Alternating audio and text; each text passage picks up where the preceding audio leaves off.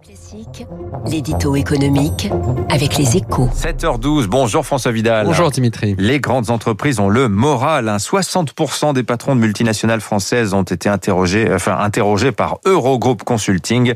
Elles voient en effet leur entreprise sortir de la crise d'ici fin 2021.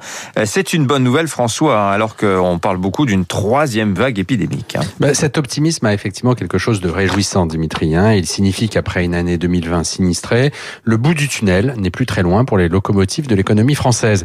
Le problème, c'est que ce qui est vrai pour nos stars ne l'est pas forcément pour le reste des entreprises du pays.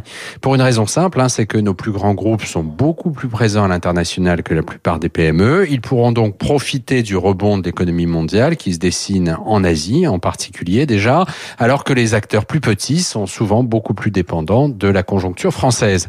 Or, de ce côté-là, la situation s'annonce moins favorable que prévu initialement. Hier, vous l'avez dit, hein, l'occasion de ses vœux à la presse, Bruno Le Maire a renvoyé la reprise hexagonale au deuxième semestre. François, c'est vraiment une sorte de découplage. Est-ce que quel impact cela peut-il avoir? Mais il va accroître le poids des activités étrangères dans le bilan de nos champions, qui, on le sait, est déjà très important, hein, puisqu'il dépasse les 50%, voire bien davantage pour certains, certains d'entre eux. Dans ces conditions, l'effet boomerang risque d'être violent pour la France en tant que site industriel. Le selon sondage mené par Eurogroup, un quart des grandes entreprises a l'intention de supprimer des emplois dans l'Hexagone pour porter leur effort à l'international.